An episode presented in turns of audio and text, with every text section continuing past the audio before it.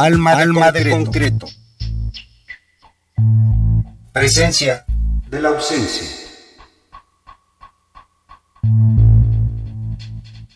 Humberto Alarcón, cantor, compilación de su trabajo 2018.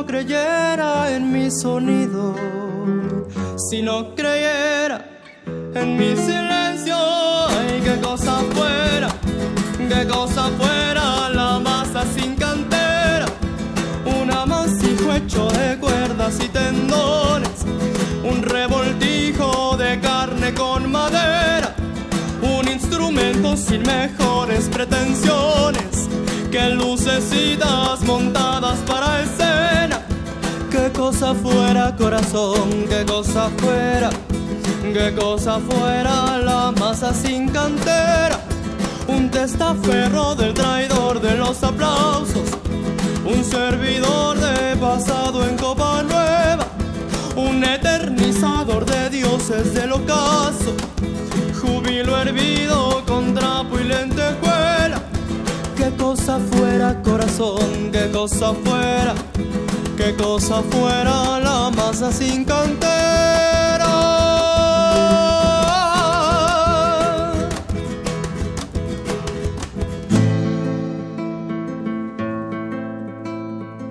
si no creyera en lo más duro, si no creyera en el deseo, si no creyera en lo que creo si no creyera en algo puro. Si no creyera en cada herida, si no creyera en lo que ronde, si no creyera en lo que esconde, hacerse hermano de la vida.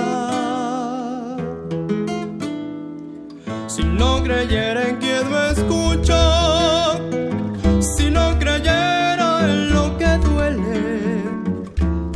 creyera en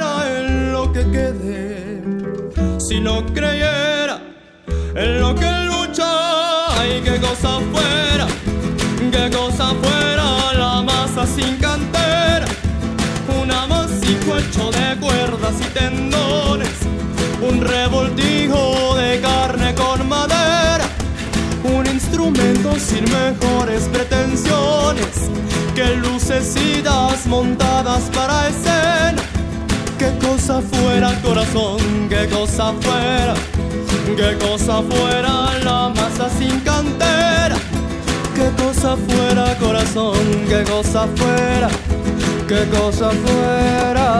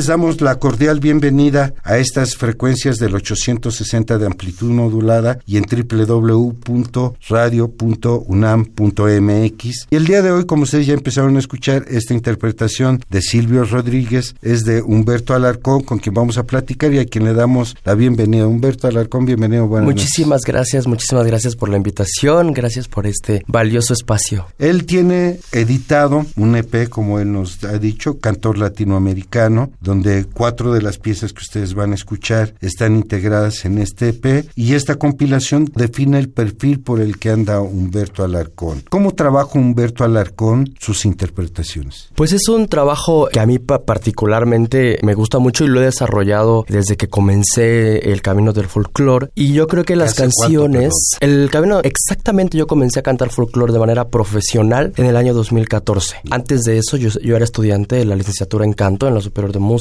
Me dedicaba a géneros académicos, cantaba folclore un poco por medio escondidas. Y eh, bueno, antes de eso como hobby, pero comencé a dedicarme como folclorista a partir del 2014 y bajo una primicia en cuanto a las interpretaciones muy clara. Creo que las canciones son como las personas en nuestras vidas, llegan en momentos exactos, en circunstancias clave y creo que decidir cantar una canción es un momento muy específico, en mi caso, que trae consigo un contexto determinado entonces, ninguna de las canciones que he cantado hasta el momento han sido simplemente porque son buenas o porque a la gente le gustan o tener un buen impacto, sino todas las canciones las elijo porque para mí representan algo en ese momento. Y ese y ese momento preciso, ¿no? Quiero yo cantar esa canción. Hay canciones que me gustan mucho, pero hasta la fecha no he encontrado el momento real de cantar esa canción. Entonces, yo trabajo así las interpretaciones. Hay canciones que me gustan, que conozco, que me enganchan, de compositores eh, nuevos, de compositores clásicos de la trova latinoamericana. Y entonces, de acuerdo al momento, a lo que estoy haciendo, a lo que quiero dar a entender, a cómo me siento, elijo la canción que conecte con algo honesto. Creo que la música que trasciende es solo la música que es honesta. Y en eso busco yo elegir el repertorio de manera honesta y no pretenciosa de pensar que porque es buena la canción, porque tiene mucho éxito, la gente le gusta mucho, sino porque realmente es honesto el vínculo que yo puedo entablar con la canción. ¿A qué te enfrentas inicialmente? Está la versión del autor. ¿Qué retos significa decidir? Pues primero me enfrento a lo que para mí causó esa canción, ¿no? Todas esas canciones cuando yo las escuché representaron algo. Por ejemplo, La masa del maestro Silvio Rodríguez, pues yo crecí escuchando esa canción porque en mi casa escuchaba un roba latinoamericana. Esa canción, pues yo la escuchaba, me la aprendía por el ritmo, por las cosas. Nunca la entendía yo de niño, pero me la sabía. Entonces, cuando yo decido comenzar a cantar folclore, definitivamente a mi cabeza vino una canción que marcó mi infancia en cuanto al folclore y fue La masa. Pero yo no sabía qué era lo que significaba significaba cuando yo tenía ocho años. Yo pensaba que se refería a la masa de tortillas o a la masa de gente, no sé, cualquier masa. Claro que ahí es donde me enfrento cuando comienzo a conocer las canciones y las veo desde otras perspectivas, ya después de haberlas escuchado desde hace tiempo. Entonces me encuentro con primero lo que a mí me transmite el compositor, que es muy importante, lo que significó para mí en el momento en el que yo coincidí, me encontré con esta canción. No me gusta esa palabra como de llamarle el encuentro con una canción, porque realmente es el encuentro con un mundo, con una perspectiva de un compositor, de un eh, poeta, de un escritor, de un músico. Entonces me encuentro con la lectura primera que le dio el compositor y después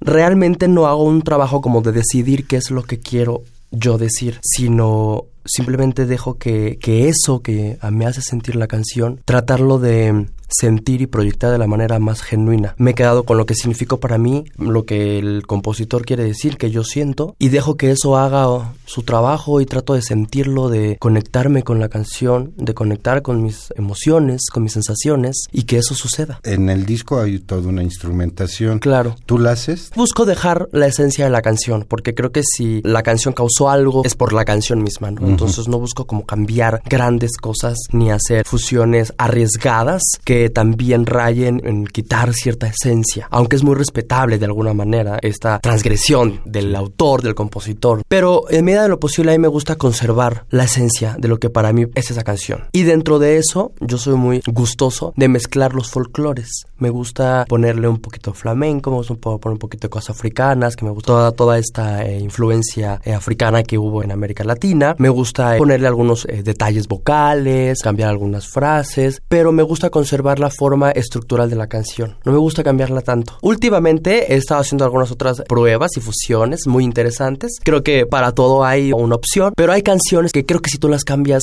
mueren. O sea, hay canciones que son por el simple hecho de, de, ser ya como son. Vamos a más música. Vamos a escuchar Ojos Tristes de Guti Cárdenas y posteriormente Te Recuerdo Amanda del compositor chileno Víctor Jara.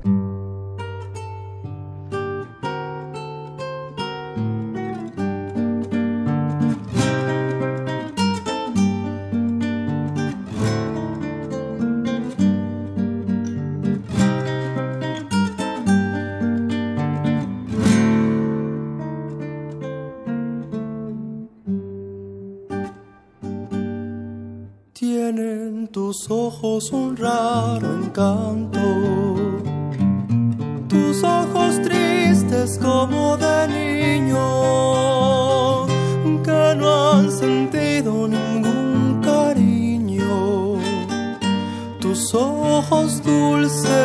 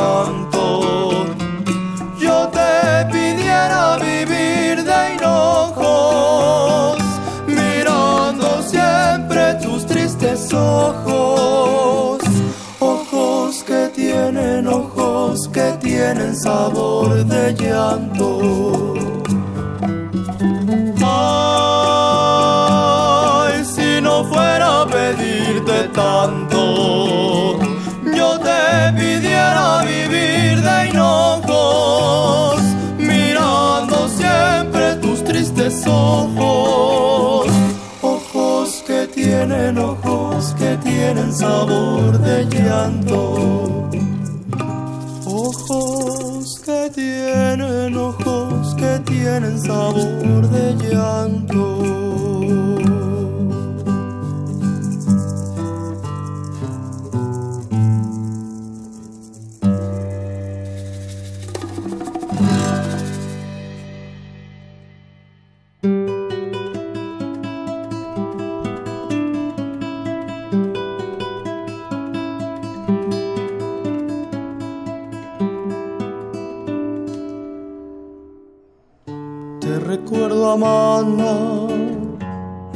Mojada, corriendo a la fábrica donde trabajaba Manuel.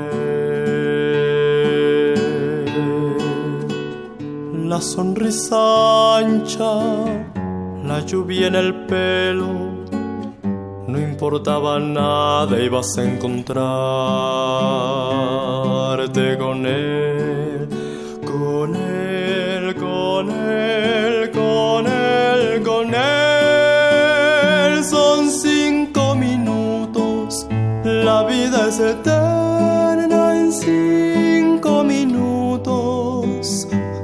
La sirena, de vuelta al trabajo, y tú caminando lo iluminas todo los cinco minutos te hacen florecer. Te recuerdo, Amanda, la calle mojada, corriendo a la fábrica donde trabajaba Manuel. la sonrisa ancha, la lluvia en el pelo, no importaba nada, ibas a encontrarte con él, con él, con él, con él, con él, la sierra, que nunca hizo daño, que partió a la sierra y en cinco minutos quedó destrozado Suena la sirena de vuelta al trabajo. Muchos no volvieron, tampoco Manuel. Te recuerdo, Amanda, la calle mojada corriendo a la fábrica donde trabajaba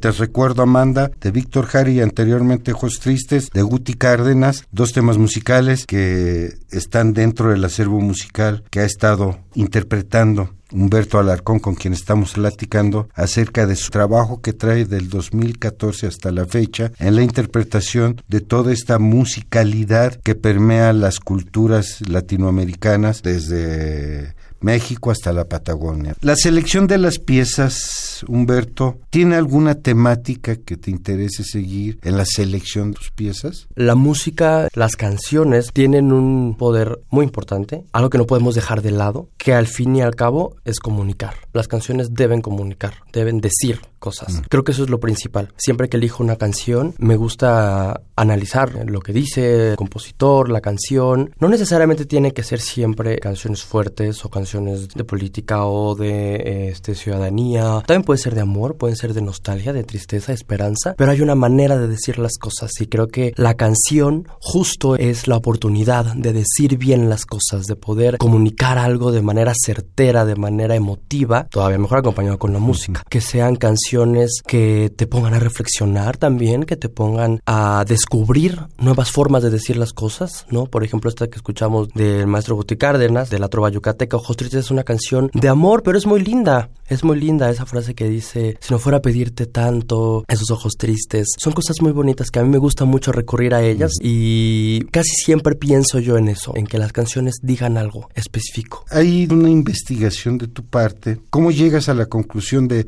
tal autor, de toda la discografía el repertorio. o el repertorio que tiene, escojo esto. No hago una investigación así exhaustiva, ¿no? Pero sí trato yo de conocer un poco más a fondo qué pasó con ese compositor, de dónde venían sus influencias, qué sucedió con su vida, qué pasó con su creación musical. En este caso, Víctor Jara, pues yo también lo escuché mucho tiempo cuando yo era niño, adolescente. Escuchaba muchas de sus canciones, que eran em, en su mayoría, pues trataban del, del poder popular, de todo lo que ocurría en, Chile. Y a mí particularmente me tocó un video donde yo lo vi a Víctor Jara cantando en vivo, en 14 años, más o menos 15, que uno está como en la... ¿Él o tú? Yo. Yo tenía unos 14, 15 años.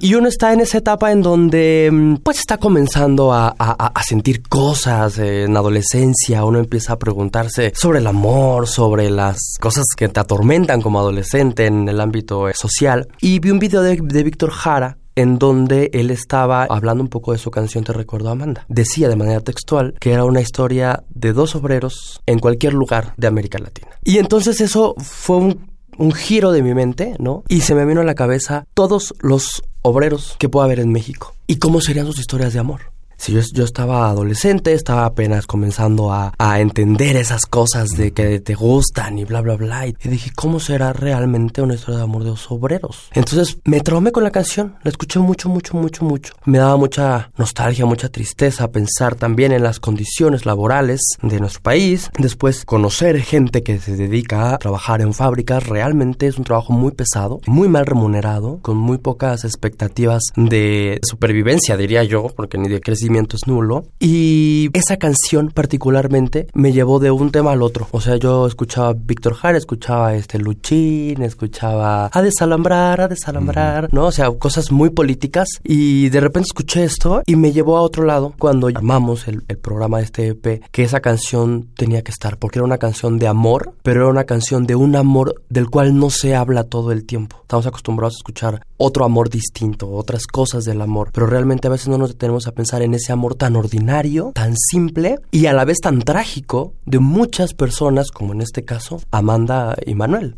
que son obreros y un día uno no regresa. ¿Tu herencia se debe a alguna herencia? Decías que en tu casa escuchaban mucho la música de los setentas, Violeta Parra, Atahualpa, Inti Carlos Mejía Godoy, Luis Enrique Mejía Godoy. ¿Tus padres son músicos? Mi padre eh, toca la batería y fue percusionista, pero él nunca tocó eh, folclore, ¿no? Él tocaba géneros tropicales y, y, otras cosas. De parte de la familia de mi padre, pues quizás sí yo tenga mucha influencia musical, porque eh, son muy musicales. Hay tres o cuatro músicos profesionales, guitarristas en su mayoría, y tienen una tradición musical importante del estado de Michoacán y me aprenden muchas canciones michoacanas de niño. Y por ese lado siempre estuve cerca de la música. Siempre me, gustaba es, ver a mis tíos tocar la guitarra, e intentar hacerlo yo, cantar. Eso siempre me gustó y estuvo cerca de mi contexto. El folclore, mi madre pues escuchaba mucho folclore. Le gustaba, ella era de, de, de esta generación que vivió todo el boom latinoamericano y le gustaba mucho Mercedes Sosa, este Amparo Ochoa, eh, Violeta Parra, Atahualpa, mm, y pues los ponía en la casa y yo los escuchaba, ¿no? Y me gustaban, me gustaban las canciones, me gustaba lo que decía, vamos, me gustaba... Em, las letras, lo que comunicaba. Realmente nunca pensé yo dedicarme al folclore eh, para vivir, ¿no? Yo decidí ser músico, estudié una eh, licenciatura en, este, en una escuela, en una escuela formal de música, y yo sabía que quería cantar, pero realmente no tenía yo claro qué, ¿no? O sea, yo sabía que quería cantar. Y yo entré relativamente joven a la, a la superior, entonces todavía no me descubría yo como intérprete realmente. Y lo que hice fue eh, seguir el proceso de, de mi voz, ¿no?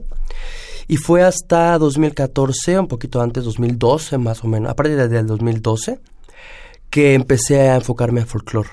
Y recuperando sí esta tradición, eh, que más que una tradición fue algo que me marcó, o sea, el escuchar tanto folclore, muchas canciones, marcaron muchas cosas de mi pensamiento. Em, me abrieron muchas dudas, muchas preguntas, em, escuchaba canciones modernas y decía, por qué son eh, tan vacías, por qué no siento que digan algo, eh, después este, me interné en el ámbito clásico, ¿no? entonces estuve en una búsqueda constante hasta que encontré que eso que me conectaba con el folclore, que toda la vida me había conectado, era una parte importante de, de mi ser como intérprete. Bien, vamos a más música. Vamos a más música. Vamos a escuchar La Llorona, que es del dominio público, luego La Letanía del Poderoso de Gabino Palomares, luego esto, una pieza que se llama Fuego de Cumbia, que es eh, eh, afrocolombiana, del, de parte de la, del background que tiene Colombia, Fuego, Fuego de Cumbia. Todas estas tres canciones interpretadas por Humberto Alarcón, eh, cantador, cantor latinoamericano, que ya tiene por ahí un disco, un EP que se llama justamente Cantor Latinoamericano y vamos a seguirle llamando así Cantor Latinoamericano.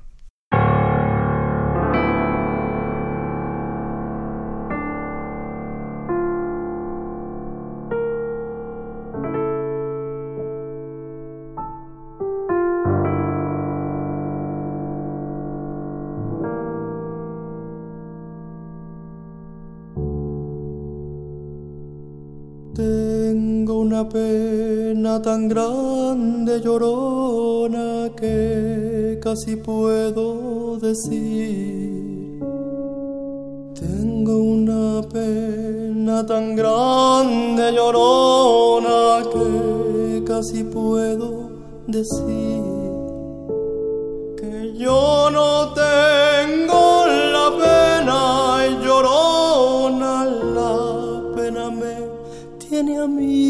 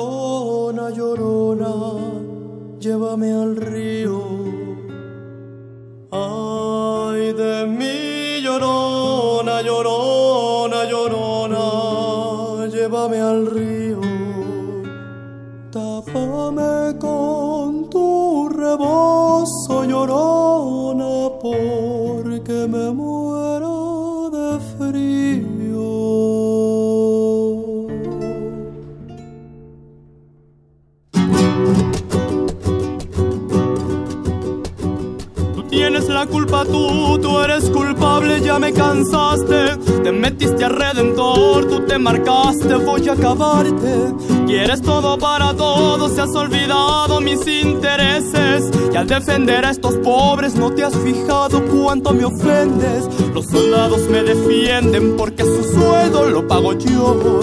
La paz debe conservarse, seguiré siendo lo que ahora soy.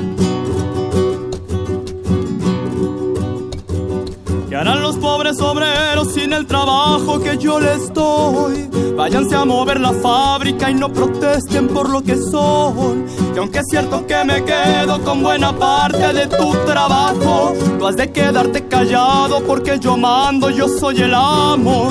Tienes un pueblo tranquilo de que te quejas, obrero pobre. Si el salario no te alcanza, todo es muy fácil, trabaja doble. Policía está en mis manos, si alguien me cansa puedo golpearlo. O hasta inventando motivos, hacerle cargos y encarcelarlo. Estudiante a tus estudios, que los rectores caros me salen. Les pago para que aplasten todos sus gritos de libertades. No quiero más revoltosos en esta tierra que es para mí. Mi dinero compra leyes, gobernadores, pues es de aquí. Sacerdotes en sus misas prediquen todos por la pobreza. Mientras yo siga ganando tendrán limosnas de recompensa.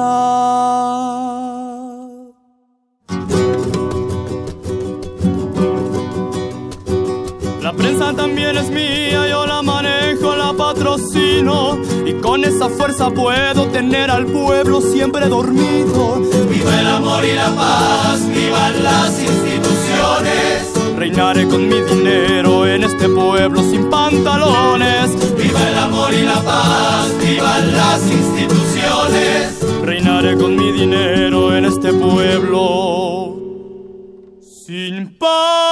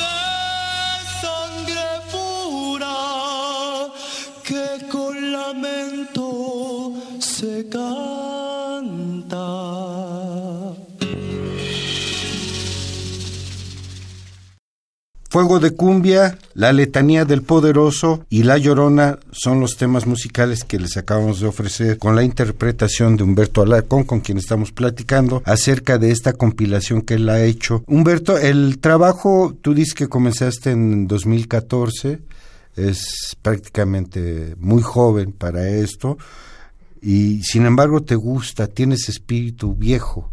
El hecho de elegir a los viejos autores ante los nuevos autores, ¿qué fue lo que influyó en ti para poder irte a los setentas? Pues mira, en un inicio eh, yo comencé ubicando ciertas canciones del repertorio latinoamericano que para mí representaban mucho, representaban como un eje de esencia de lo que yo, para lo que yo quería ocupar mi canto. Hay una entrevista que le hacen una vez a, a la gran Mercedes Sosa y ella dijo una cosa que también se me quedó muy grabada, que la fuerza del canto nace cuando se sabe por qué y para qué se canta. Y ahí fue donde dije, exacto, tengo que saber por qué y para qué estoy cantando. Entonces comencé toda esta búsqueda de repertorio para encontrarme ya no Humberto Alarcón como el cantante, sino Humberto Alarcón como el intérprete, como el que iba a decir algo con su voz. ¿Para qué lo vas a decir? Y desde luego me encontré con que muchas de estas canciones de los setentas significaban algo que yo quería rescatar como intérprete. ¿Cuál era? Por ejemplo, en este caso, la capacidad en la masa de hablar no nada más de un asunto político, como mucha gente lo, lo, asocia, sino hablar de esta creencia, de esta fe en uno mismo, en la cual Silvio Rodríguez de una manera maravillosa nos habla de un himno, como yo le llamo a esta canción, a creer en ti, a creer en lo que eres, en lo que dices, en lo que callas, más allá todavía de los ideales políticos que se puedan tener, más allá de lo que la persona eh, piense, crea, este, esta cosa de creer en ti mismo se me hizo una manera magistral como Silvio Rodríguez lo puso en esa canción. Y cómo después de tantos años de haber sido escrita sigue causando un impacto hoy en el 2018 a la gente con la que yo voy y la canto. Hace un mes la canté en el Sindicato de Músicos en Tasqueña en un concierto y es impresionante cómo a la gente le gusta mucha canción, algo sucede. Y a mí siempre me gusta hablarles de este himno, de esta confianza en sí mismos que creo ahora hace mucha falta, pero también en el momento en el que yo buscaba algo, esta canción me dio eso. Entonces, pues ni modo, me fui hasta esa época. Y después, por ejemplo, hablando ya en términos un poco más próximos, ¿no? El hacer eh, La Llorona, por ejemplo, que es una canción eh, de dominio popular y que ha cambiado tanto y que hay más de 250 versos para hablar de La Llorona, puedes hacer una Llorona de tantas cualidades, ¿no? Una Llorona nostálgica, una Llorona llorona alegre, una llorona pícara, una llorona sensual, una llorona desgarradora como la de Chabela Vargas. Puede ser una llorona como tú la creas. Hay tantos versos, ¿no? Y justo en el contexto de esa canción, yo quise hacer una llorona que para mí representara algo importante y representara algo que en ese momento no estaba yo seguro que quería yo hacer, que era cantar una llorona que fuera fuerte, una llorona que me permitiera llegar a fibras donde el público, ay, a veces también eh, uno hace este vínculo, esta empatía emotiva en la cual es muy inexplicable porque realmente ni siquiera tú eres tan consciente ni el público tan consciente. Entonces investigué versos, me puse a leer versos de La Llorona, más modernos, más viejos, de aquí, de allá, historias, bla, bla, bla. Y armé, elegí ciertos versos que ya existían para armar una Llorona, que aunque sigue siendo la misma estructura, musicalmente tiene una, por ejemplo, una parte instrumental al, inicio bastante tétrica, bastante oscura. Y yo todo eso no lo pensé en el momento, yo, yo elegí porque me llegaron las cosas, me tocaron y cuando lo empezamos a hacer, cuando empezamos a grabar, cuando empezamos a hacer todo el trabajo musical, se empezó a crear esta atmósfera, ¿no? Entonces voy de allá para acá, de aquí para allá, los 50, los 60, los 2000. Ahora la canción que hicimos del maestro Gabino Palomares también, La letanía de los poderosos. Muy importante lo que dice, una muestra clara de que hay, no, no podemos dejar de poner el dedo en la llaga, así duela y siga doliendo. Porque esa es la función de la comunicación y de la canción al fin y al cabo. Hace poco grabé también un arreglo de, de una canción muy romántica de la, de la maestro Armando Manzanero. Contigo aprendí, es una canción muy famosa, muy conocida. Y voy saltando de años, de generaciones, pero siempre buscando que el sentido de la canción sea genuino. Uno se despide insensiblemente de pequeñas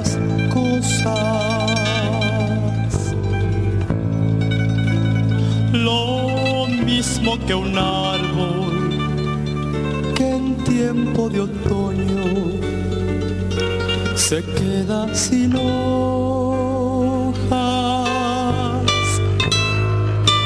Al fin la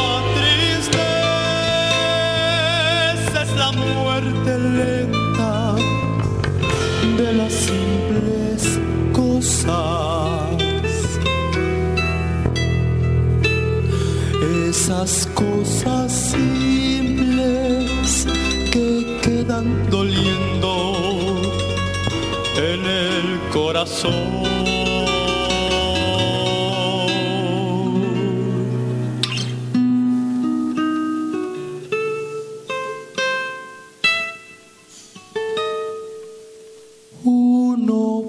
siempre a los viejos sitios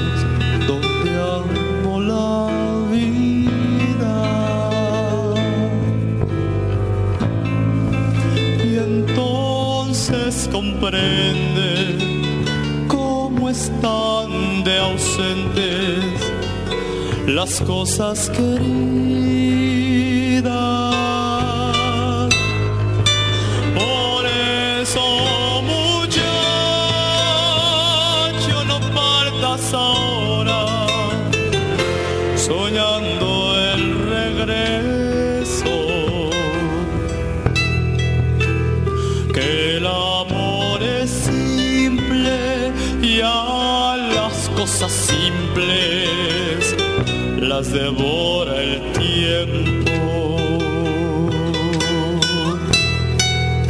Demórense aquí en la luz mayor de este mediodía.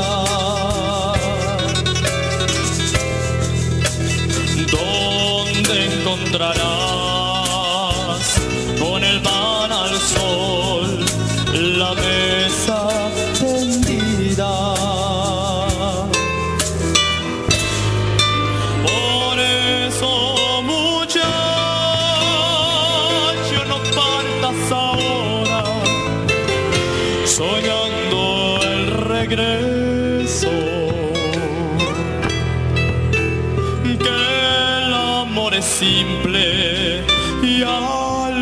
cosas simples las devora el tiempo. Uno vuelve siempre a los viejos sitios donde amor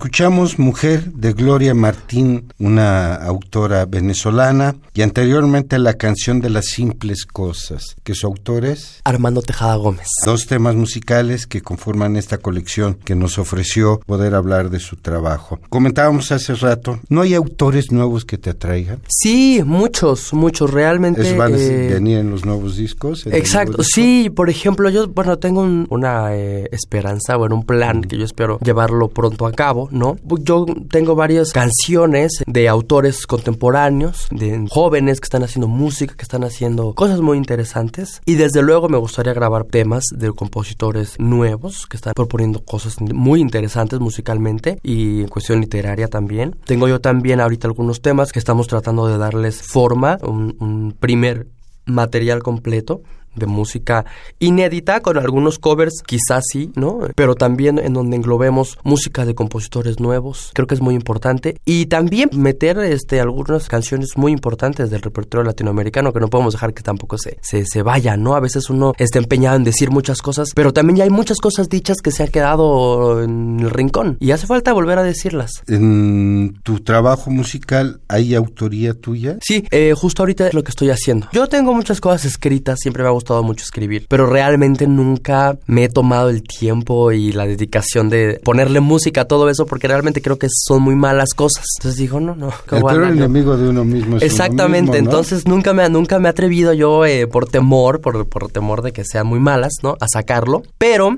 con el paso del tiempo eh, creo que ha llegado el momento en el que quiero comenzar a, a darle movilidad a esas cosas que escribí en un momento, que estoy en un momento de mi vida y de mi carrera musical en donde es crucial que diga lo que siento a través de otros compositores, pero también a través de mis propias palabras. ¿Algunas redes sociales que tengas tú? Sí, claro, estoy en, en Facebook, en YouTube, como Humberto Alarcón, Humberto con H, ¿no? Alarcón, como suena, Humberto Alarcón. En Facebook, estoy en YouTube, estamos en SoundCloud, ahí pueden escuchar nuestra música. Próximamente va a subir todo este material a las eh, plataformas digitales, iTunes, Spotify, para que la gente pueda escucharla de- desde donde esté. Y pues ahí estamos, sobre todo también nuestra página en Facebook, Humberto Alarcón, como músico. También ahí compartimos en dónde vamos a estar, las prestaciones que tenemos. Estamos ahorita grabando música, seguimos grabando canciones y les hacemos videos, los subimos y estamos promocionando nuestro trabajo. ¿Tu material aparece en YouTube? Así es, pueden buscar Humberto Alarcón, ahí está mi canal y ahí está todas estas canciones que acaban de escuchar, las pueden escuchar, ver los videos en vivo, los videos de estudio y pues ahí estamos trabajando arduo para tener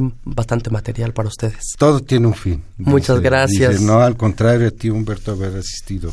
Muchísimas a estas gracias. del 860 de amplitud modulada o en www.radio.unam.mx. Te agradecemos mucho tu presencia. Vamos a dejar una de las últimas interpretaciones que haces de Francisco Maldonado con la pieza Un amor especial. Un amor especial. Es una pieza mexicana. Francisco Maldonado es un compositor eh, de Morelos, Cuernavaca, Morelos. Compuso varias canciones, por ahí algunos boleros de como de los 70s, 80s, pero no es un compositor tan famoso. Tiene por ahí dos o tres canciones muy famosas, pero no es tan conocido. Pero de él es esa canción Un amor especial. que yo la escuché la primera vez con María Dolores Pradera, en una versión bastante ranchera, y esta vez la hicimos una especie de, de tango. Esperemos que les guste. Se van a quedar ustedes con un amor especial. Francisco Mejía en los controles de grabación de este lado del cristal, no Cordero Tapia en la conducción, producción, edición y armado de esta serie. Quédense con la pieza Un amor especial y nos escuchamos en el siguiente de la serie. Esto es un amor especial para todos ustedes.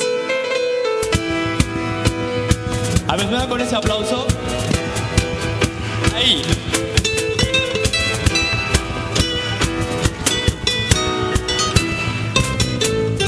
¿Qué le importa a la gente que todo lo demás? Si ellos nunca tuvieron un amor especial, cuando todos me miran y me escuchan reír, no comprende la pena que va dentro de mí.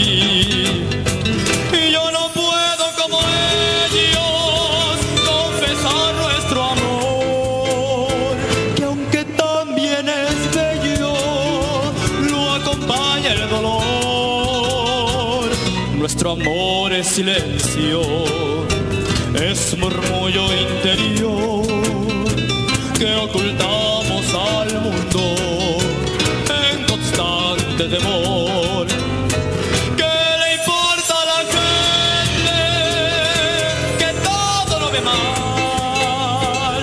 Ellos nunca tuvieron un amor especial.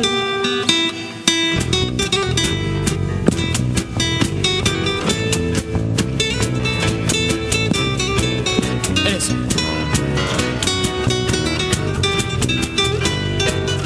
Nuestro amor es silencio, es murmullo interior que ocultamos al en constante temor. ¿Qué le importa a la gente que todo lo mal? Si ellos nunca tuvieron un amor especial, si ellos nunca tuvieron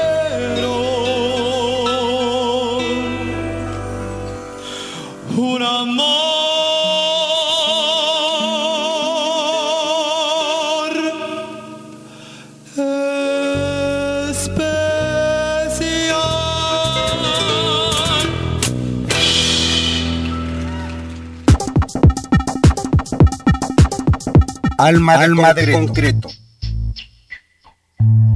Presencia de la ausencia.